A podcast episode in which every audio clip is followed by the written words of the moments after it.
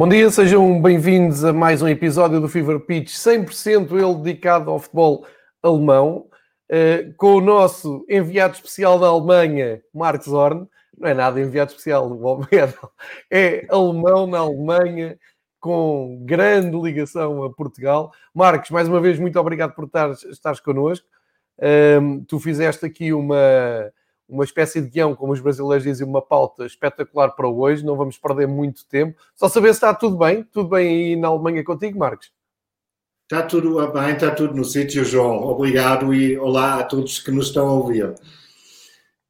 E já temos aqui algumas pessoas no canal do YouTube, já sabem. Quem quiser assistir uh, em direto à conversa e assistir e ver esta conversa com alguns gráficos à mistura no YouTube, segundas-feiras às 11 da manhã, é a hora do arranque. Depois, quem quiser ouvir o áudio uh, durante a semana, com o rescaldo da jornada que chegou e uh, também a antevisão do que vem aí, podem fazê-lo no podcast, em todas as plataformas que costumam agregar os podcasts e já, já sabem depois como é que isso funciona e podem interagir connosco, uh, principalmente na rede social Twitter. Deixo aqui a conta do, do Twitter para quem está a ver no, aqui no YouTube eh, o Marcos Horn tem uma conta que é Marcos Horn, eh, ligada por um underscore, eh, dando os bons dias às pessoas que nos estão a seguir aqui no, no YouTube e vamos já arrancar. Mas antes de arrancarmos para uma pauta muito extensa, ehm, que vai passar pelo, inevitavelmente, pelo caminho do Bayern praticamente campeão, grande trabalho do Hansi Flick, o regresso aos golos do Alan, o Dani Olmo a dar nas vistas, eh, o Offenheim eh, a, a trocar de treinador, ou a despedir o treinador, o André Silva em grande, vamos falar também da equipa da semana da Bundesliga, o, o Schalke no, num péssimo ciclo, Uh, e muitos outros temas, não vale a pena agora também estar a abrir já o livro, mas deixo aqui dois desafios para o Marcos Horn, sem rede e sem termos combinado isto, e, já agora deixo também aqui o, agradecimento ao, ao Ricardo Casaca, que no, no Twitter desafiou-nos a falar sobre o Kaiserslautern. Já temos aqui aflorada a questão e o Marcos promete passar uh, por ela. Uh, mas né, a ver futebol este fim, de semana, fiquei aqui com dois jogadores uh, na memória. Isto porque, se olharmos para o futebol português, e nomeadamente para o Benfica, que está sempre ali em convulsão para saber quem é que joga no lugar do Grimaldo, da defesa esquerda, tem aqui dois jogadores identificados que queria saber a tua opinião, muito rapidamente, não é? Se é que tens a opinião e se é que queres partilhar, que uh, trata-se do defesa esquerdo do Hamburgo, que é uma equipa que eu tenho visto com mais atenção, como já sabem, eu, eu costumo ver os jogos do Hamburgo. O time Leibold, 26 anos, defesa esquerdo, faz o corredor todo esquerdo com muita facilidade, aparece em zonas de finalização, é muito bom a cruzar, e estou a dizer isto não só pelo gol em que esteve envolvido, deu a vitória ao Hamburgo, um, fazendo ele a, a, assistência, mas pela regularidade dele. E meto aqui nesta equação o Felipe Max, do Augsburg, uh, que está a fazer uma época também muito equilibrada e que tem também a vantagem de bater uh, livros diretos. Uh, é bom nas bolas paradas. Ambos têm 26 anos, ambos são jogadores de Bundesliga um na primeira, outro na segunda. Tens alguma opinião sobre isto? E desculpa de estar-te a meter isto assim sem avisar, mas era mesmo para ver se tu de improviso tinhas alguma opinião sobre estes dois defesas esquerdos. Bom, por algum motivo mencionaste os dois jogadores, é porque deram mesmo nas vistas. Uh, estão os dois na maior idade futebolistas, 26 é quase uma idade perfeita para jogar futebol. Um, eu creio, caso que o Hamburgo Uh, ainda vamos tocar mais tarde nesse assunto. Caso o Hamburgo não consiga a promoção para a Bundesliga nessa época, uh, o clube vai ter alguma dificuldade de segurar o Leibniz, se calhar. Pois, que é, é, muito bom jogador, não é? E o Felipe Max, eu acho que ele já tinha dado umas vistas pelo Schalke há uns anos, ou pelo menos estava apontado naquelas uh, listas que eu sigo com interesse, nem que seja por jogar o Football Manager, Uh, mas aparecem sempre aqueles jogadores que têm potencial para subir. O Max é sempre apontado como uma das boas figuras, está ali num clube de meio da tabela, está a fazer uma boa temporada. Um, achas que tem possibilidade de chegar a um grande da Alemanha ou até mesmo uma transferência? Nos alemães, atenção, é preciso também dizer, não há grande cultura de grandes transferências de jogadores alemães, pelo menos de nível médio da tabela para outros campeonatos, porque eles já têm um dos melhores campeonatos do mundo, também não faz sentido ir por aí, né? Bom, depende. Uh, o Augsburg é um clube estável, sem dúvidas, mas obviamente é um clube que, por regra, luta para, pela permanência na Bundesliga. Uh, por que não uh, uma transferência uh, deal do Max, uh, por exemplo, para um clube como, como o Borussia Mönchengladbach ou como o Leverkusen, que seria mais um pronto, o próximo passo na carreira. Mas, aparentemente, obviamente, estamos a especular aqui.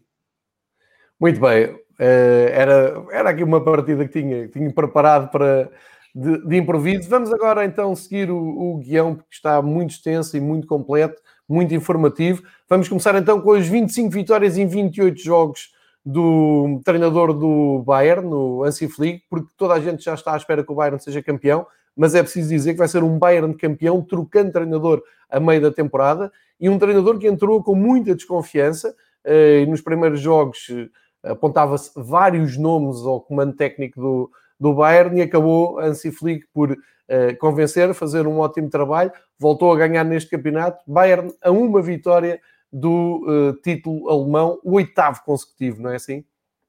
É verdade. Um, acho que já não vale a pena perder muito tempo com o Bayern, porque o Bayern é simplesmente, mesmo agora depois do reinício, é a única equipa que jornada por jornada sabe convencer. Uh, tu já mencionaste os números, uh, ah, 25 vitórias em 28 jogos oficiais.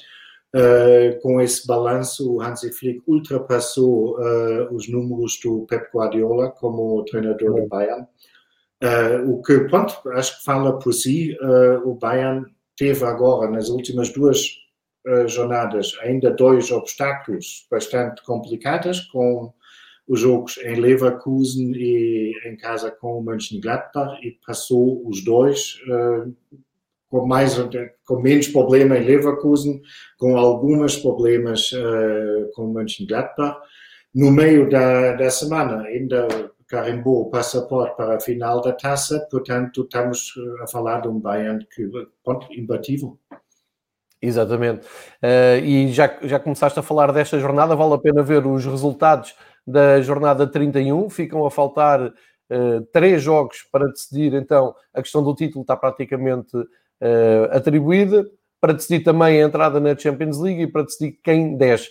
Uh, destes resultados, vou fazer como, como costumamos fazer rapidamente aqui uma leitura dos resultados. O Offenheim perde com o Leipzig 2-0 com o Dani Olmo em grande, já vamos falar nisso.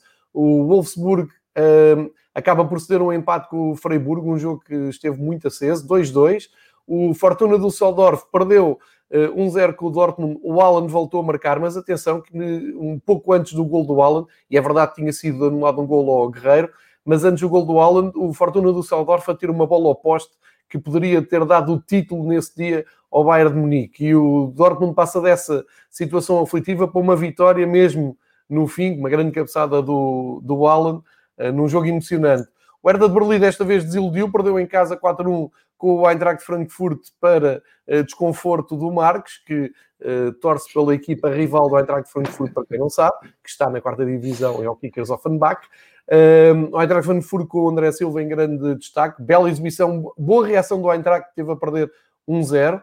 Uh, depois o Colónia perde também 1-2 com o União de Berlim. União de Berlim praticamente salvo da descida da divisão. Boas notícias para este clube pequeno e simpático de, de Berlim.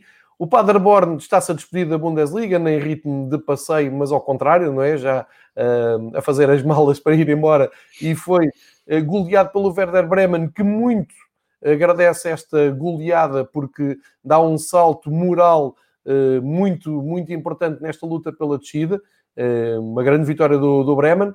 Depois a tal vitória do Bayern contra o Borussia Mönchengladbach. Parecia que ia ser mais fácil, mas o Borussia conseguiu um, encurtar distâncias. Dizer também que o Duram sai ilusionado muito cedo na, no jogo e acaba por condicionar também muito a estratégia atacante do Mönchengladbach. O Mainz perde um zero com o Augsburgo eh, em casa, o resultado não deixa de ser surpreendente, mas lá está, boa época do Augsburgo.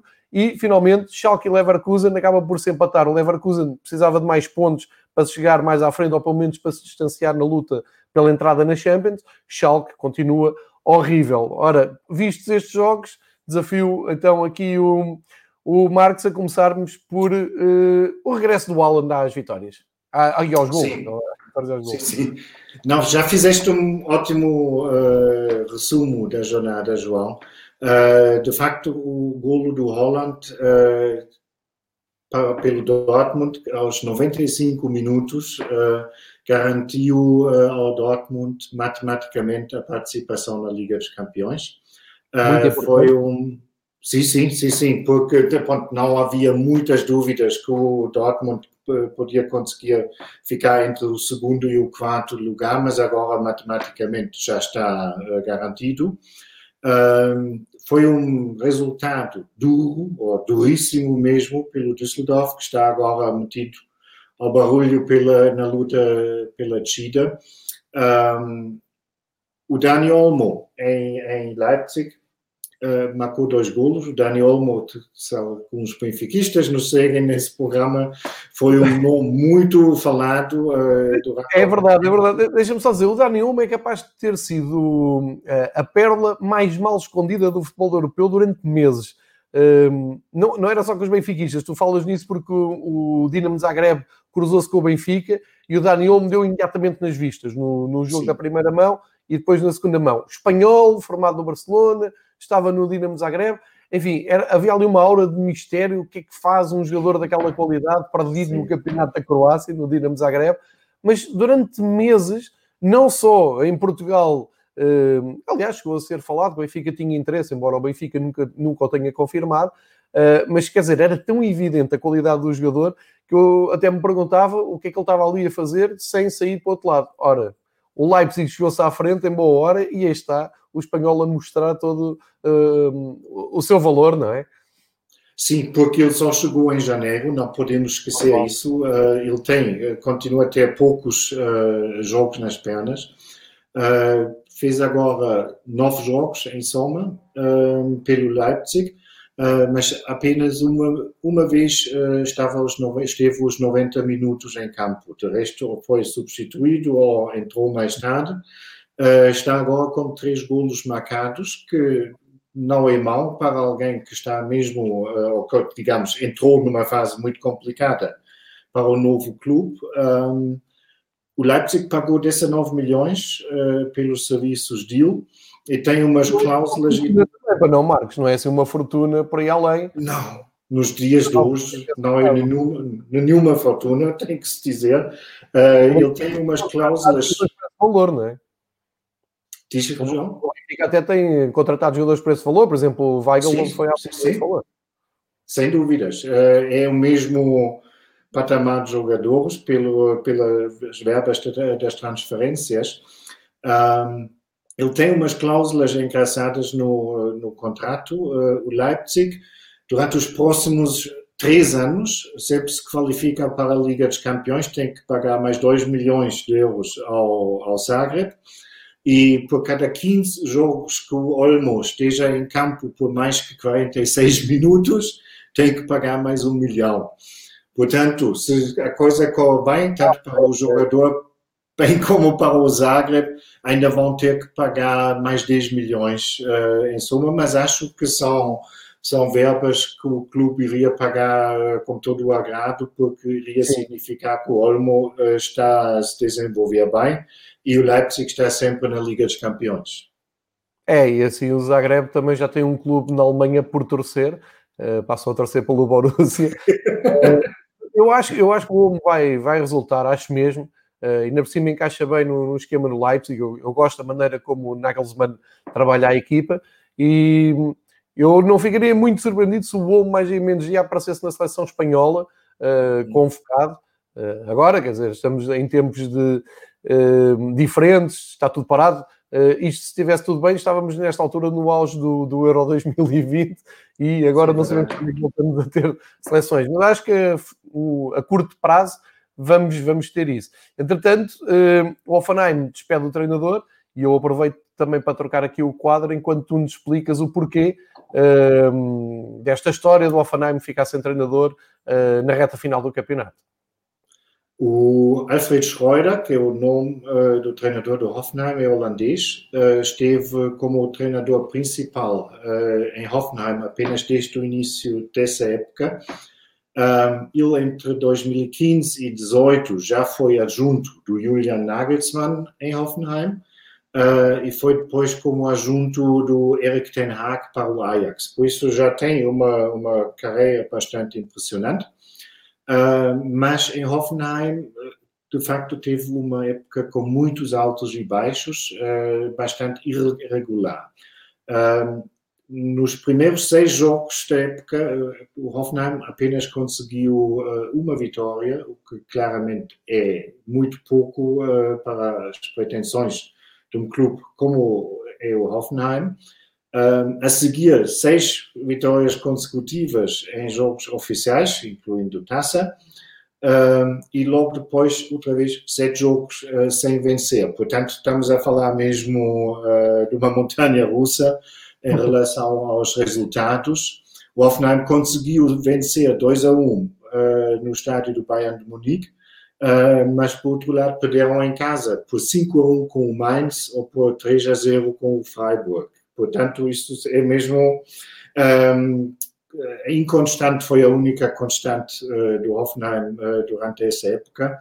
Um, e apesar de terem sofrido algumas baixas por causa de lesões, um, o que foi mais criticado uh, foi que o Schroeder nunca conseguiu desenvolver, digamos, um perfil próprio de treinador. Claro, seja um sistema de jogo, uma tática, foi tudo assim um bocado em águas mornas. Um, o facto do Hoffenheim agora despedir o treinador, o Hoffenheim, tanto para cima para, como para baixo, uh, não tem grandes pretensões, pode eventualmente lutar por um lugar na Liga Europa, um, mas mesmo assim não está assim uh, a casa em chamas, uh, que normalmente muda de treinador quatro jornadas antes do fim da época. O que foi, estava escrito na imprensa é que aparentemente o Schroeder superavaliou um pouco a própria posição dentro do clube. Ele fez o que, o que estava escrito, fez exigências uh, para a próxima época que o clube não queria satisfazer, entrou em conflito com o diretor um, Alexander Rosen e saiu como ven vencido dessa batalha, digamos. Uh, por isso o clube. Sim, uh, por, por, isso o clube decidiu uh, despedi-lo já agora. e a equipa agora é, é orientada por um conjunto bastante curioso de seis pessoas, entre treinador do sub-19, treinador de guarda-redes e tudo é uh, chefiado pelo próprio diretor desportivo Alexander Rosen. Um, bom, acabou, faltam três jogos, uh, mas o clube já anunciou que depois da época vão procurar uma solução externa e vai ser bastante interessante uh, quem o Hoffenheim vai contratar, porque apesar de não se, continua a ser não um grande nome uh, no mundo de futebol, o Hoffenheim oferece excelentes condições e de certeza também em relação ao, ao salário pode perfeitamente competir com outros clubes, portanto vai ser uma questão muito interessante quem será o treinador do Hoffenheim na próxima época. Três, três questões eh, rápidas que, que me levantam aqui dúvidas, um, que é o seguinte, primeiro, um, pela final da, da Taça da Alemanha já estar desenhada entre Bayern e Leverkusen, é verdade que se abre a possibilidade do sétimo classificado, e estamos a ver aqui a, a, tabela, do sétimo classificado poder entrar na Liga Europa, é uma dúvida que eu tenho, e depois alguma, uh, sei lá, vislumbra-se alguma alternativa ou alguma coisa no destino do Schroeder que tem algum clube interessado e, por outro lado, se o Offenheim fala sem algum nome em concreto para agarrar no, nesse projeto, tu dizes que é, que é interessante e é verdade, é equilibrada, é uma, uma equipa apetecível, embora seja um dos clubes mais uh, odiados da Primeira Liga uh, alemã, já explicámos porquê, devido às suas bases. Um, em relação ao Schroeder, não se sabe nada. Um, é pouco provável que vai continuar na Alemanha, porque exatamente o que tivemos a explicar, que ele não desenvolveu um, um perfil que o torna muito apetecível. Diz? Não deixou boa imagem, não convenceu neste. Não, não, nem, nem foi muito má, mas como disse, não, foi mais um treinador, não é? E não, não deve haver muitos clubes que dizem que precisamos exatamente esse treinador. Um, nomes falados de, para o sucessor do Schroeder, pelo menos eu ainda não li nada, o que é bastante curioso, porque normalmente há especulação, mas temos que aguentar e ver um bocado o que vai na imprensa durante as próximas semanas. Uh, em relação ao sétimo lugar, é exatamente como tu disseste, João, como o Leverkusen e o Bayern, os, os dois finalistas da Taça da, da Alemanha, têm o lugar ou o apuramento para as competições europeias garantidas através da Bundesliga, o sétimo classificado vai jogar a qualificação para a Liga Europa. Ah, o que torna mais interessante então aqui a tabela, porque o Offenheim está eh, neste momento em zona europeia, com essa, com esse novo dado. O Friburgo está atrás de um ponto apenas e a 4 está o Schalke, já, já vai ser difícil, o Schalke está em queda livre, eh, conseguiu se distanciar da, da, Europa. E portanto abre aqui duas discussões, é quem é o terceiro clube na Liga Europa eh, e junta-se à discussão de quem é que é o, o, dos cinco clubes, qual é que não vai conseguir entrar no top 4 e ficar fora da Champions League. Portanto, há aqui mais interesse para acompanhar no, na reta final. Uh, entretanto, falar de algo que não te vai agradar muito, mas é destaque da semana. O André Silva, uh, vindo do banco, acabou por ser o homem do jogo na vitória em Berlim do Eintracht. Grande resposta do, do Eintracht.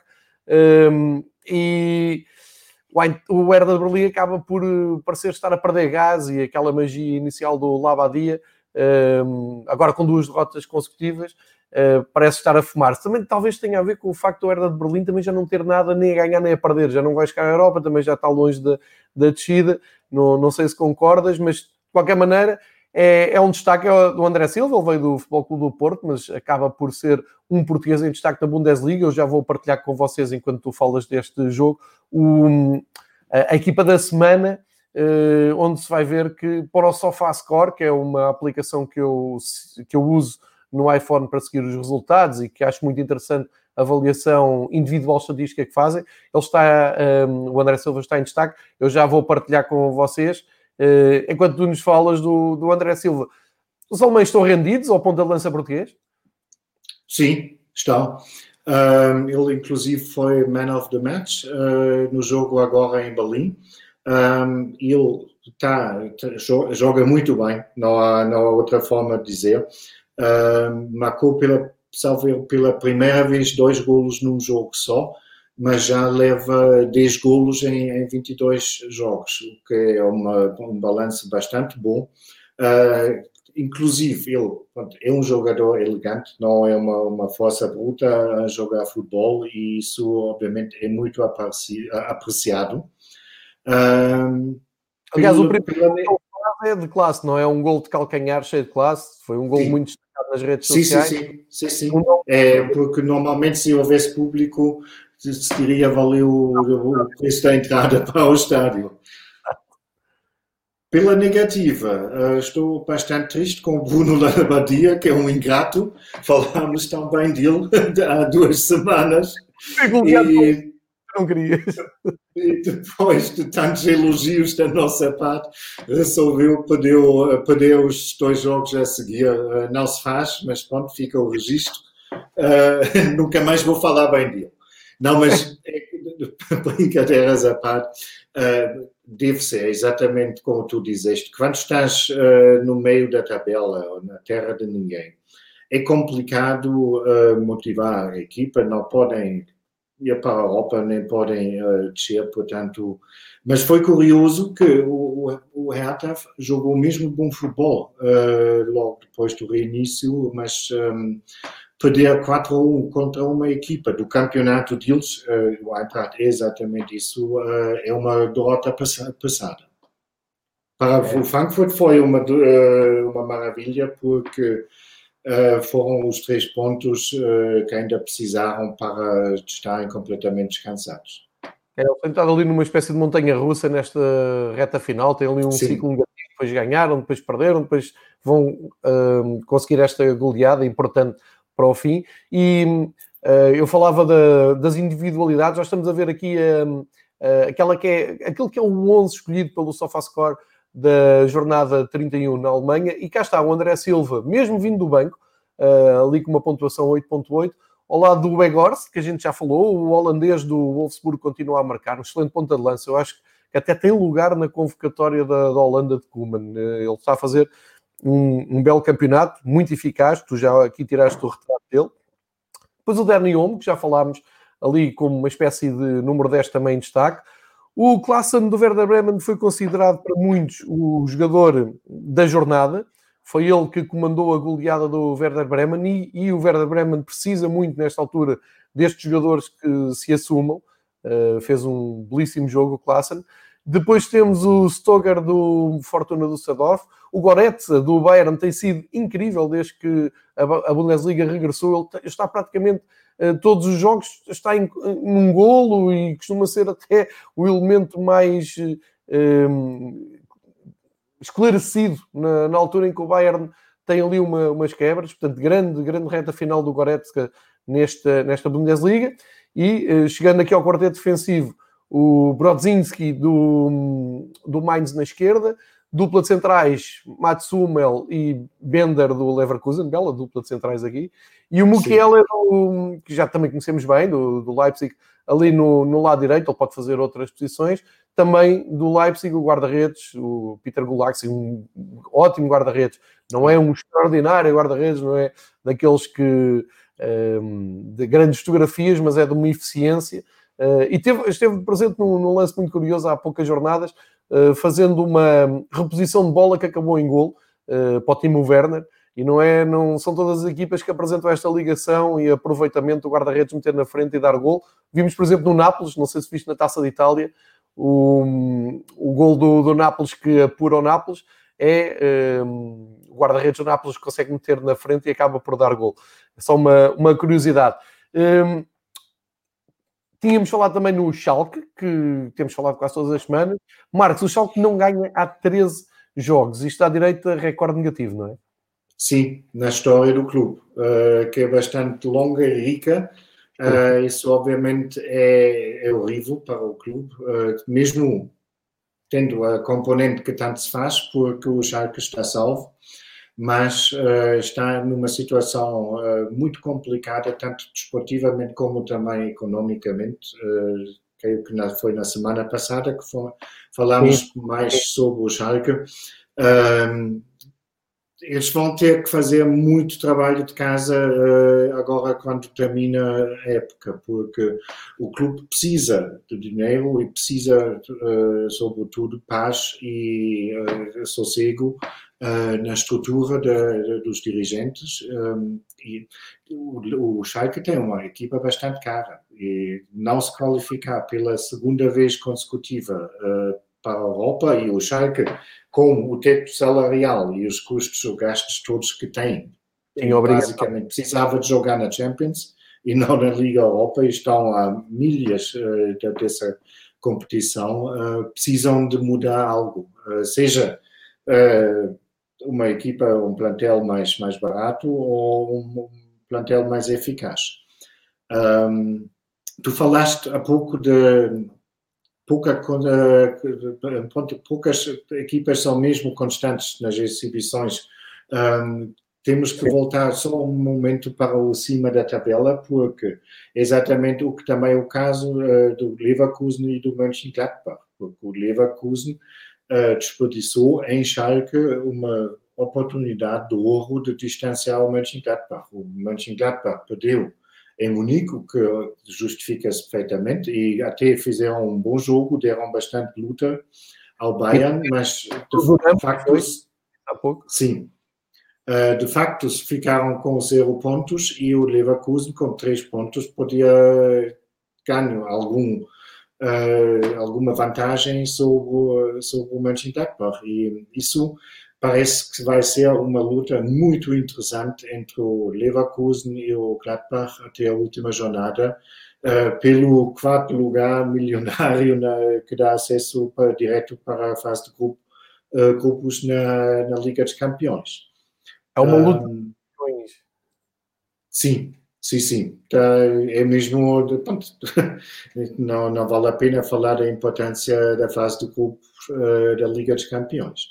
Um, em baixo, tens agora uma luta que vai ser mesmo também interessante entre o Mainz, o Düsseldorf e o Bremen sobre a permanência, porque acho que o União Berlim, com aquela vitória fora esse, esse fim de semana passado no, em Colônia, está safo. Um, não, embora não matematicamente, mas um, era preciso muito azar, uh, que ainda são, são metidos ao barulho. Um, temos mesmo o Mainz, que pronto, para eles foi quase o equivalente a uma perda de seis pontos, aquela uh, derrota em casa com o Augsburgo. O Düsseldorf, que teve muito, pronto, algum, uh, uma boa dose da, da azar no jogo é. contra, com o Dortmund, quando perdes com um golo aos 95 minutos, sempre te podes queixar um bocado da falta de sorte. Um, bate no posto, podia ter dado a vitória ao Fortuna, foi incrível. Exatamente, eles podiam ter acabado com três pontos. E, mas isso, por outro lado, se não era assim, ninguém ia ver futebol. Né? É exatamente a beleza uh, do jogo. E tens um, um, um Werder Bremen, provavelmente com um novo estímulo, uh, depois de ter marcado cinco golos fora, porque, obviamente, foi na casa do último classificado, mas mesmo assim tu tens que marcar cinco golos primeiro. Portanto, aí, uh, essa luta que o 15 quinto vai permanecer na, na Bundesliga, o 16 uh, eh, tem que jogar os playoffs contra o terceiro classificado da segunda divisão e o 17 vai diretamente para a segunda. Por isso, uh, vamos ter lá alguns jogos de interesse e, olhando para a próxima jornada já, uh, que, que já começa amanhã, Uh, temos uh, o capricho do calendário que os três que falámos agora, Mainz, uh, Düsseldorf e Bremen, vão ter que jogar contra os primeiros três classificados da Bundesliga. Portanto, tarefas nada fáceis para esse trio na, na luta pela sobrevivência. É, muito, muito, muito difícil. Estou a ver, para quem está aqui no YouTube, está aqui a, a jornada 32 da Bundesliga, joga-se dia 16 e 17.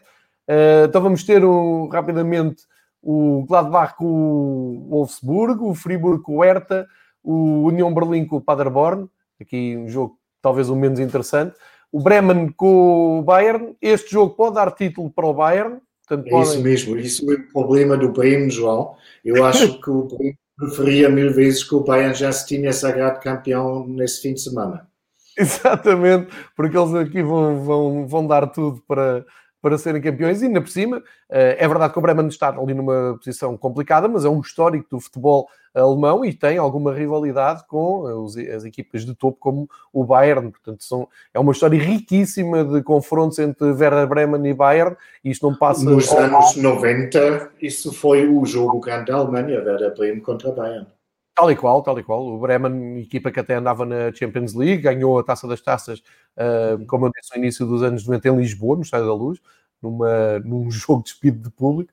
Uh, seguindo na, na, nesta jornada, portanto, os jogos que eu disse são todos já dia 16, amanhã, uh, tudo para ver em Portugal, em princípio, na Eleven Sport, que é o canal que acompanha os jogos da, da Alemanha. Depois, no dia 17, Eintracht Schalke, Leipzig Fortuna, Borussia Dortmund Mainz, Augsburg Offenheim e Leverkusen com o Colónia. Portanto, muita atenção ao que vai fazer o Leverkusen, ao que vai fazer o Mönchengladbach e muita atenção também um, ehm, às equipas do, do baixo da tabela. Entretanto, no Friburgo há um jogador que está um, ehm, em destaque, eh, que tu nos vais apresentar por ter feito 250 jogos. Sim, o treinador Christian Streich, que no momento. Treinador, peço desculpa. O treinador. Não faz mal. Ele, ele é tão vivo uh, ao, ao, lado do campo que até parece jogador. É um dos grandes caráteres uh, da Bundesliga entre os treinadores. Uh, é um tipo bastante popular pelo discurso dele. Ele fala muito o sotaque, o sotaque da região de Friburgo e por isso identifica-se perfeitamente com a, com a região um, é alguém que não tem papas na língua e muitas vezes também tem uh, opiniões controversas ou muito esclarecidas. Uh, portanto, é, apesar de ser treinador de um dos clubes que não estão assim nos holofotes uh, em todas as épocas, ele está bastante, é bastante querido entre os adeptos, tanto como o clube, porque o Friburgo é um clube minúsculo quase em comparação como outros clubes na um, primeira divisão, eles fazem há décadas um excelente trabalho, não há nada mais a dizer sobre isso. Eles uh, fazem belíssimos omeletes com muito poucos ovos uh, e nunca perderam a, a, noção. Isso é uma bela imagem para quem tem a oportunidade. Vendo no YouTube a imagem. Um, eles fazem um trabalho muito bom e tem que se ver, o, o, o Christian Streich está há oito anos uh, em Friburgo. Ele, um, desde janeiro de 2012, ele esteve na Liga Europa em 13, 14 uh, com o clube. Em 2015, o Friburgo desceu, o Christian Streich ficou lá na boa, ninguém colocou o trabalho do treinador uh, em, em causa subiram no ano seguinte e em 2017 já estavam na Liga Europa outra vez. Isso, obviamente, não é um modelo para todos os clubes, mas funciona muito bem em Freiburg, porque estão lá com a máxima serenidade e muita tranquilidade, deixam o homem fazer o trabalho dele um, e pronto, recolhem os frutos uh, dessa, dessa tranquilidade que está à volta do clube. E, portanto, eh, é agora entre os eh, oito treinadores com mais eh, jogos na Bundesliga, todos pelo mesmo clube. E só para em título de curiosidade, o recordista absoluta é o Otto Rehagel, que fez 493 jogos no banco do Werder Bremen. O tal Werder Bremen que há pouco estávamos a falar. Exatamente, exatamente. E nos anos, nos tempos gloriosos do Bremen, João igual. Para a nossa geração, é o eterno treinador do Werder Bremen, tanto que a maldade que ele vai fazer aqui no verão de 2004 uh, eh, deixou-nos a pensar, ele estava tão bem no Bremen, o que é que foi fazer para a Grécia ganhar aquele europeu em Portugal? é verdade, era escusado e só tenho que mencionar, João, já agora, o primeiro clube que foi treinado pelo Otto Rehagel foi, obviamente, o Kickers Offenbach. Tá, muito bem. já, já, mencionei os kickers nesse programa, já não há. e ficam indiretamente ligados à vitória da Grécia no Euro 2004. É inesquecível para nós. Uh, depois tínhamos aqui também a passagem pela luta pela, pela descida, já falámos do Seldorf e Bremen agora com os mesmos pontos, já afloraste. Passava para o destaque do Paderborn e uh, mais um jogador uh, em destaque com um novo recorde de amarelos. Quem é esse jogador, Marcos? Olha, é um antigo jogador do Kickers Offenbach, como não podia deixar de ser. Uh, na verdade, estamos a falar do Klaus Jasula, que muito provavelmente pouca gente já ouviu falar em Portugal. Um, ele é um jogador médio defensivo de 30 anos, que de facto entre 2013 e 2016 jogou três anos uh, na quarta divisão pelo Kickers Offenbach está em Paderborn desde 2018 e conseguiu agora a proeza de ver o 17º cartão amarelo uh, nas, uh, nessa época, o que é um novo recorde. Nunca houve um jogador que conseguiu ver tantos cartões, ainda por cima, porque o homem não foi uma única vez expulso. E isso, obviamente, mostra que é um jogador duro, sabe que, que o jogo futebol não é um jogo para meninas, mas nunca ultrapassa as margens. Isso também é uma arte. E quem nos está a ver no YouTube, o João está a mostrar agora uma foto uh, do Klaus Jasula, que joga com uma, uma, proteção à cabeça, a semelhança que como fez o Peter Cech uh, nos tempos do Chelsea. Um, isto porque ele em 2013, ao serviço dos Kickers, sofreu, sofreu uma, uma lesão na cabeça. Ah. Uh, ele partiu um osso, não sei bem como um, é por cima dos maxilares, mas isso aparentemente não foi nada agradável.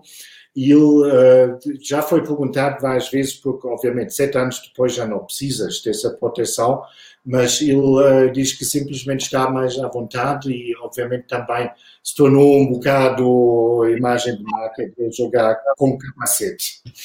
Sim, sim, sim. Olhando para o jogador, não me apetecia ser marcado individualmente. Esta defesa tem um ar muito pouco amigável, mas está em destaque. Está em destaque. Temos aqui a viagem pela Bundesliga 1. Vamos, sem demoras, então, olhar também para a segunda divisão. Uh, Marcos, podes avançar com os teus destaques enquanto eu vou buscar aqui a classificação atual da Bundesliga 2 só para termos também eh, aqui a ideia de como estão as coisas. Cá está para quem está a ver no YouTube, já aqui temos. Uh, que destaques, ainda está tudo em aberto, não é? Na, na, luta. O Hamburgo ganhou, é preciso fazer este destaque. Ganhou de uma maneira muito clarividente. Não, não, foi um golo, é um sofrimento, uma coisa. Uh, o meu respeito para todos os adeptos do Hamburgo na Alemanha, que aquilo não é torcer por um clube, aquilo é, é uma forma de vida de sofrer. Uh, deviam ouvir fado porque tem na alma uma toda uma dor para partilhar todas as semanas. Bem, mas foi uma, uma jornada em glória para o Hamburgo, porque do trio da frente foi o único clube que conseguiu vender, vencer.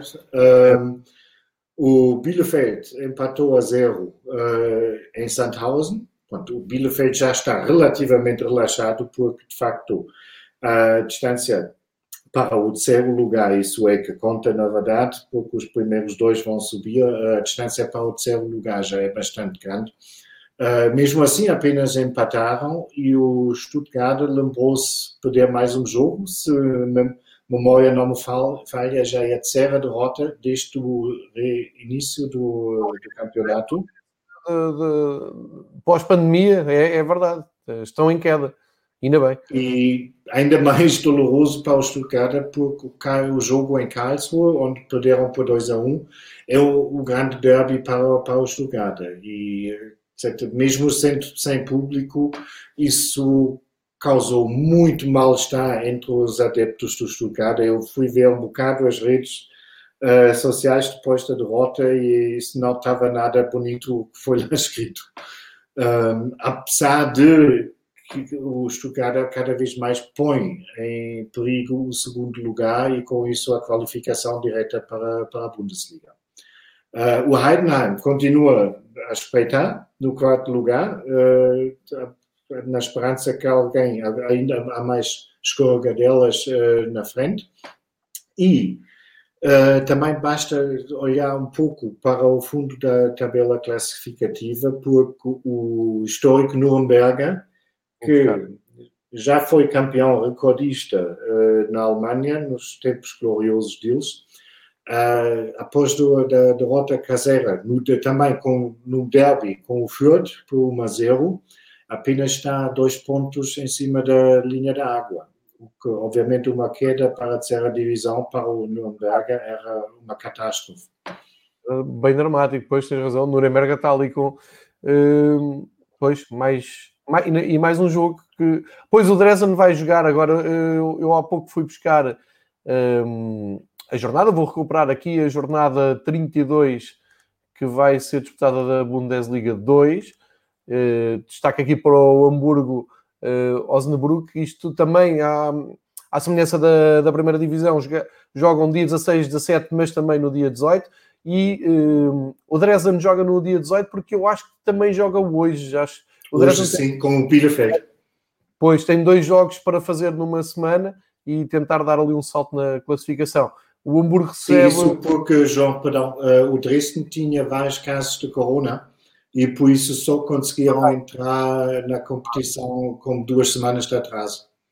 É verdade. Só dizer que o Stuttgart recebe o Soundhausen no mesmo dia do Hamburgo e à mesma hora, e portanto vai continuar ali a luta. Uh, ficam a faltar três jogos para saber quem é que sobe diretamente da Bundesliga 2 para 1 e quem é que vai ao playoff, neste momento é, é ocupado na primeira divisão, o lugar do playoff é ocupado pelo Fortuna, mas já com o Bremen com os mesmos pontos, há isto em aberto. Uh, acho que é muito, muito importante acompanhar quem vai subir e também quem vai descer. Tu disseste bem aqui o Nuremberg numa fase dramática. Uh, vamos dar um salto até e, à João, só um último ponto: o Nuremberg tem que jogar em Wiesbaden, que é 17 classificado. Portanto, caso que o Nuremberg perda em, em Wiesbaden, automaticamente está num lugar de despromoção direta. Eu, eu lembro-me de ver o Nuremberg há poucos anos na luz a jogar uh, Liga Europa. A Taça UEFA. Sim, sim. sim, sim. Não foi assim há tanto tempo. O Benfica depois ganhou na Alemanha com camisolas cor-de-rosa, eh, numa altura em que já estava eliminado, com entrada de Cardoso e Di Maria. Outros tempos. Vamos olhar para a Bundesliga 3. Ehm, aqui não se consegue ver muito bem, eh, o quadro é pequenino, mas acho que dá para o Marcos nos explicar rapidamente o que é que está em aberto então na ehm, divisão 3 da Alemanha. Bom, na, na, frente está quase tudo em aberto, porque tenho que pôr os óculos para ver melhor. Também temos o Duisburg em primeiro lugar, que já teve várias vezes uh, na primeira divisão, com 55 pontos, e depois um 100 números de, uh, de clubes. Um, e a diferença do, do, primeiro até o oitavo lugar, que neste momento é ocupado pelo não menos histórico 1860 de Munique, a diferença entre o primeiro e o oitavo é apenas seis uh, pontos. E temos que nos eh, lembrar que na terceira divisão, ao contrário da primeira e da segunda, ainda faltam seis jornadas.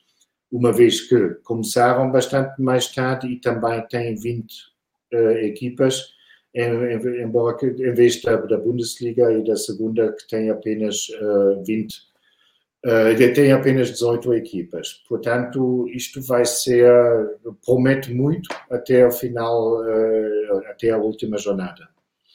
Um, falando em nomes históricos, um, tivemos a notícia essa semana que um dos uh, grandes nomes do futebol alemão, o FC Kaiserslautern, pode declarar insolvência, ainda não é oficial, mas parece que está mais do que confirmado. Vai haver uma conferência de imprensa hoje.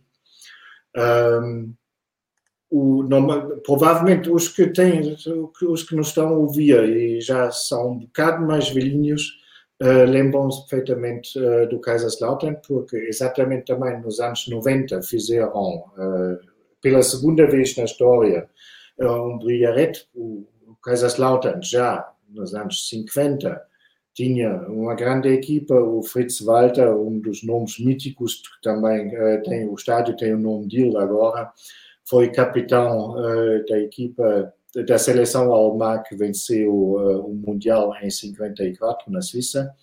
Eles têm uma longa tradição, ganharam dois títulos de campeões nos anos 50, ganharam mais dois nos anos 90 um, e estamos a falar de uma cidade bastante pequena, o Kaiserslautern só tem 100, milhões, 100 mil habitantes, não 100 milhões, uh, tem 100 mil habitantes, está bastante longe dos grandes uh, centros urbanos como Frankfurt ou, ou Stuttgart, a cidade está relativamente perto do Saarbrücken, onde estivemos, uh, que estivemos a falar na semana passada. Um, isso quer dizer, é, um, é uma cidade que está longe de uh, muita coisa e com isso o futebol lá é rei absoluto. O futebol e principalmente o clube, o FC Kaiserslautern, tem um peso inacreditável uh, naquela região. Uh, não há outros clubes lá, toda, toda a região é do, do Kaiserslautern. Um, e com isso o clube sempre conseguiu contar com o apoio uh, da política, porque o clube simplesmente é demasiado importante uh, para aquela região. E creio que aqui está um dos problemas de base, uh, ou de, de, um dos motivos de base pelos problemas uh, com que o Kaiserslautern se está a debater no momento, porque os dirigentes, ao longo das décadas, ganharam um certo sentimento de impunidade, uh, no sentido que podiam fazer as asneiras que querem, no final vai sempre a política ajudar. O clube está neste momento com dívidas superiores a 20 milhões de euros, o que obviamente é uma, uma verba astronómica para um clube que joga na terceira divisão e luta pela permanência na terceira divisão. Um, eles vão aproveitar isso, por isso há poucas uh, dúvidas que o Kaiserslautern vai declarar insolvência devem aproveitar uma, uma espécie de uma amnistia que a Federação uh, fez agora uh, por causa da pandemia do Covid. Um, porque normalmente um clube que declara insolvência é punido com, com nove pontos na tabela. E eles. Diz? Pontos negativos. Exatamente, exatamente. O que nessa época podia uh, de a descida do, do Kaiserslautern para a quarta divisão. Como a federação uh, dispensou essa, essa regra ou esse castigo para essa época, é mais que provável que o Kaiserslautern vai aproveitar, vai declarar insolvência e vai depois tentar uh, convencer novos investidores uh, de investir algum dinheiro uh, que o clube urgentemente precisa.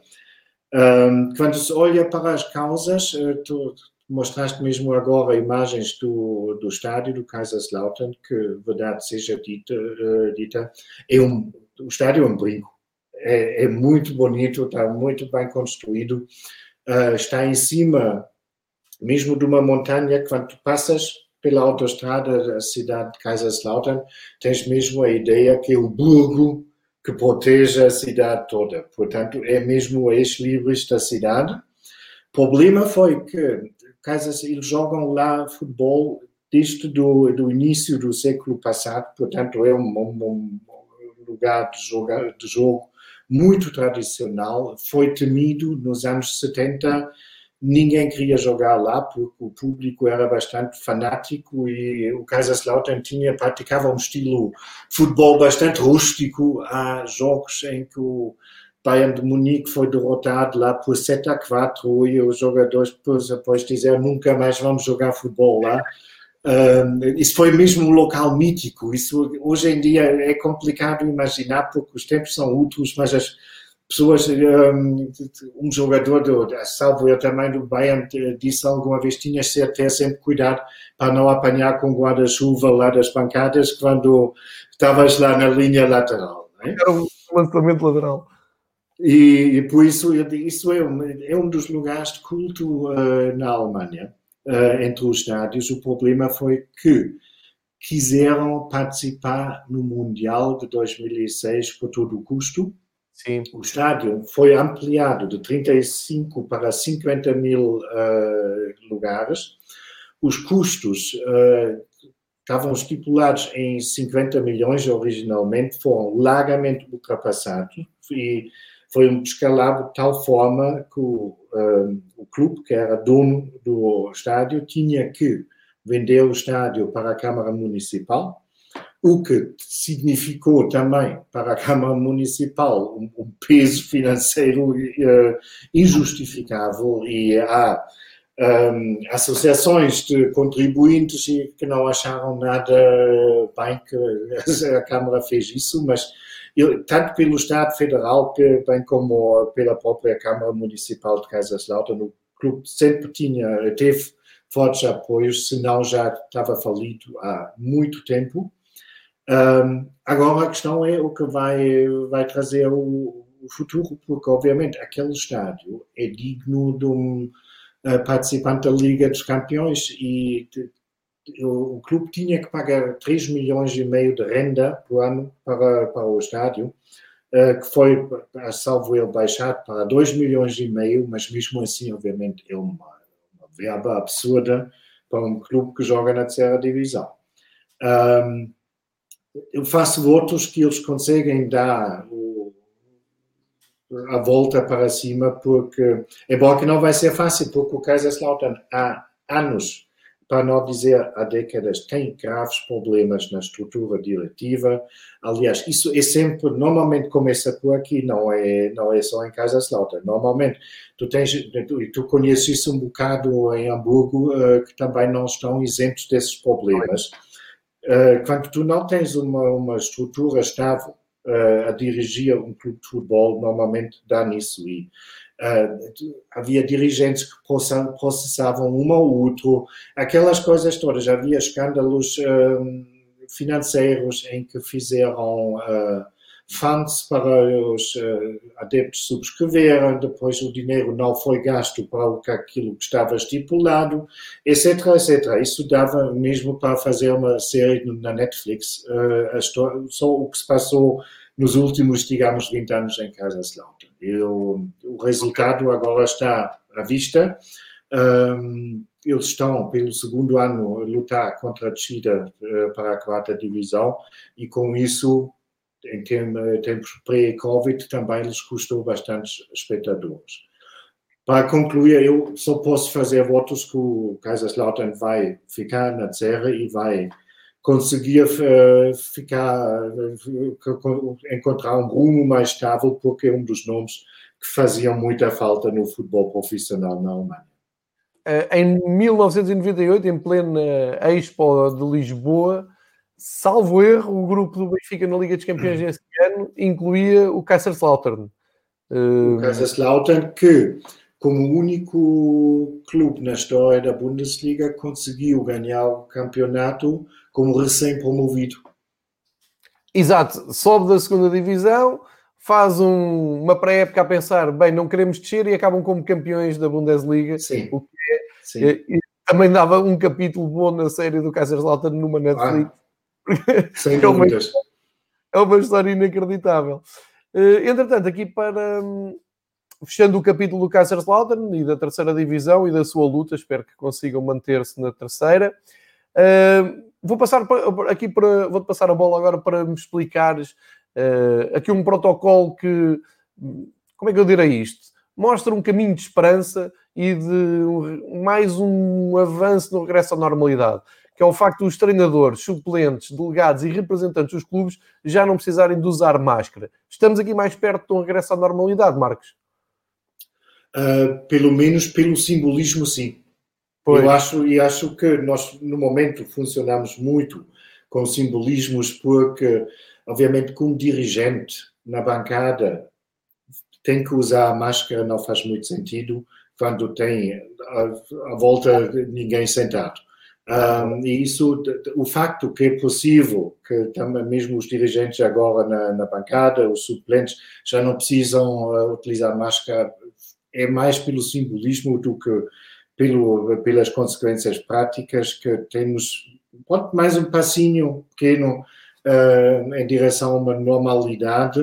Uh, eles têm que manter a distância do metro e meio, continuam no, no, no, banco dos suplentes ou onde estiverem, e também são agora admitidos 26 em vez de 13 jornalistas no estádio. Portanto, também aqui é um passo em frente que pode dar alguma esperança para o futuro próximo. Isso é ótimas notícias, porque a Bundesliga tem sido praticamente o farol do regresso do futebol na, na Europa e só mostra que foi uma boa decisão voltar a ter futebol e que devagarinho vamos continuar um, a avançar para, para voltarmos o quanto antes a ter. Eh, eu acho que o auge será voltar a ter público no, nos estádios. Não tenho pressa nenhuma nisso, não faço disso nenhuma bandeira, mas ver estes pequenos passos acho que nos dá eh, motivação e, e esperança. Uh, vou passar aqui, vou, vou, aqui só alterar aqui uma ordem, porque eu tenho muito interesse em saber a tua opinião sobre o leilão dos direitos televisivos da primeira e segunda divisão uh, para as épocas 21-22 até 24-25, um, que um leilão que devia, de, deve estar concluído até o próximo dia 22. Eu que é que se passa aqui com os direitos televisivos na Alemanha, que em Portugal fala-se muito da centralização, mas se é postulado até 2020 e muitos, na Alemanha não é bem assim. O que é que está aqui em causa, Marcos?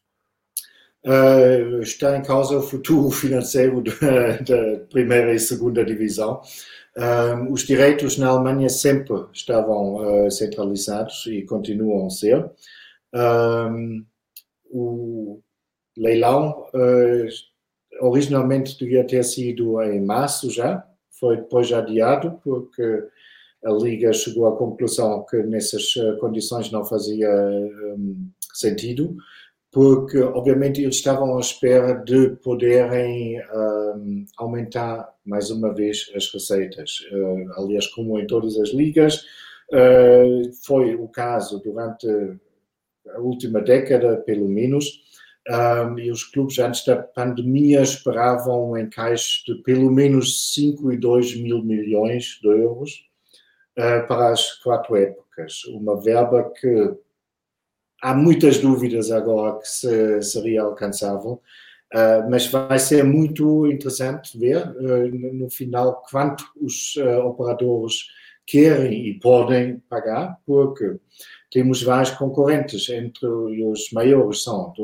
uma vez, a Sky, que detém no momento a maioria dos direitos, mas que sofreu muito com a pandemia, porque perderam muitos assinantes bem Foi. como a Dazon, que na Alemanha, que pode é um bocado a espécie da, da Eleven Sports em, em, em, Portugal, que é só através da net um, e que apostou é forte. não é? D-A-Z-N. É uma é. expressão americana, isso aprendemos com o tempo, que quer dizer, vem do, daquela expressão in the zone, in é, the zone, um, mas é mesmo D-A-Z-N. Um, é uma é uma multinacional, acho o capital maioritariamente é japonês, mas isso não tenho certeza, mas que tem algum dinheirinho uh, no bolso. Eles na Alemanha tra transmitem exclusivo. Espanha, um, Itália, tem alguns jogos também de Portugal, mas tem umas grandes ligas, também tem, no entanto, uh, alguns jogos da, da Champions, uh, tem causado bastantes danos à Sky uh, como concorrente, só que eles, como tu podes desistir mensalmente, não, não há fidelização nenhuma, na Sky tens, na maioria dos modelos, fidelização de, durante dois anos, uh, mas na Dazon não, é como na Netflix, tu podes desistir a cada mês e eles obviamente perderam rios de dinheiro nos últimos três meses, ao contrário do terceiro grande concorrente uh, que entra na luta pelos uh, direitos uh, da transmissão, que é a Amazon, que já parece está de sim. É? Sim. Em Inglaterra. E esses, obviamente, ganharam bastante dinheiro nos últimos meses durante a pandemia. nós estamos a viver num prédio em, com 16 apartamentos. Foi, às vezes, parecia entre ponto de entrega de mercadoria, só o que vinha para a nossa, o nosso prédio. Né? E dois terços das eh, caixas eram da Amazon. certo. Sim, é verdade. Uh, conseguiram, uh, pelo menos, a Amazon, eu quero dizer aqui para, para quem está a ouvir, uh, muita gente me pergunta como é que se conseguem ver as, as séries. Comecei a ver ontem uma série da Amazon que o Valdano publicitou esta semana no, no Jornal da Bola, em Portugal, e também no El País, em Espanha, eh, que fala eh, de uma forma romanceada eh, do poder da CONBOL, daqueles países da, da América do Sul, da maneira como a corrupção foi gerida na, na, América do Sul, e há uma série que está na Amazon, chama-se O Presidente, é a história do presidente da Federação Chilena e a ligação que tinha com o carismático presidente da, da Argentina, de, da Federação Argentina, um, e muita gente pergunta como é que se pode ver. É fácil, na Amazon espanhola, para quem está em Portugal, vai a amazon.es, portanto de Espanha, e conseguem fazer uma assinatura anual extremamente acessível e ficam com acesso às séries e aos filmes e com descontos também nas, nas entregas em casa de material comprado na Amazon. Deixo aqui só esta dica, já passámos 4 minutos da hora, mas ainda vale a pena fecharmos com uh, o. eu diria, a previsão para a final de Berlim entre Bayern e Leverkusen. Portanto, o Bayern eliminou o Eintracht, Leverkusen eliminou o Saarbrücken, que nós aqui explicámos também na semana passada, uh, e que tu fizeste o favor de contextualizar até historicamente. Uh, não houve surpresas. Final marcada para o final da época, depois de acabar o campeonato. Uh, Fala-nos sobre data marcada se é mesmo em Berlim e o que achas deste Bayern Leverkusen na, na final da Taça da Alemanha. Bem, data marcada 4 de julho em Berlim, no Estádio Olímpico. Um, acho que não há dúvidas sobre quem será o favorito nesse jogo, é o Bayern, sem margem para dúvidas. Por outro lado, é um jogo só. E há dois anos, ainda falamos sobre isso na semana passada, há dois anos o Bayern que a terceira vez consecutiva uh, que está na final da taça e obviamente também é, é, o clube quem ganhou mais vezes a taça na Alemanha, no entanto. Uh, há dois anos atrás o Bayern perdeu uh, contra o Eintracht Frankfurt, afinal também ninguém estava à espera, por isso é óbvio, ah, o Bayern à partida é o grande favorito para o jogo, mas obviamente o Leverkusen não vai para esse jogo sem qualquer hipótese. Sim, mesmo tem uma belíssima equipa e na altura já está tudo decidido, o Bayern campeão, Leverkusen fica logo Sim. a saber se entra na Champions ou não. Tem uma belíssima equipa com o Havertz na, à cabeça como grande figura, tem o Tapsoba na, central e um, eh, estavas a falar desse, desse jogo em que foram surpreendidos, portanto o Nico Kovacs nessa nessa semana também deves ter elogiado o trabalho dele e depois deves ter chamado os nomes todos. Foi ganhar ao Bayern, depois foi para o Bayern, o seu castigo foi despedido e agora antes infeliz está a, a reinar. Marcos, isto passa-nos tanto, uma hora e seis de conversa sobre a Bundesliga, espetacular pauta, grande retrato do Kaiserslautern que te agradece, grande rescaldo da jornada e lançamento da próxima. Amanhã já há futebol na Alemanha, amanhã já temos o, a nova jornada a 32 jornada, e portanto para a semana, provavelmente já aqui vamos falar do novo campeão, que é o mesmo campeão há oito anos, de situações mais claras na Liga dos Campeões e nas descidas e nas segundas divisões, e temas que tu depois vais escolher para nos ensinares mais sobre a cultura do futebol alemão. Marcos, muito obrigado. Para a semana conto contigo. Uma boa semana para ti, meu caro. Obrigado, eu, João. Um grande abraço para todos que nos ouviram. Até, até a próxima segunda-feira. Boa semana para ti na Alemanha. Um grande abraço.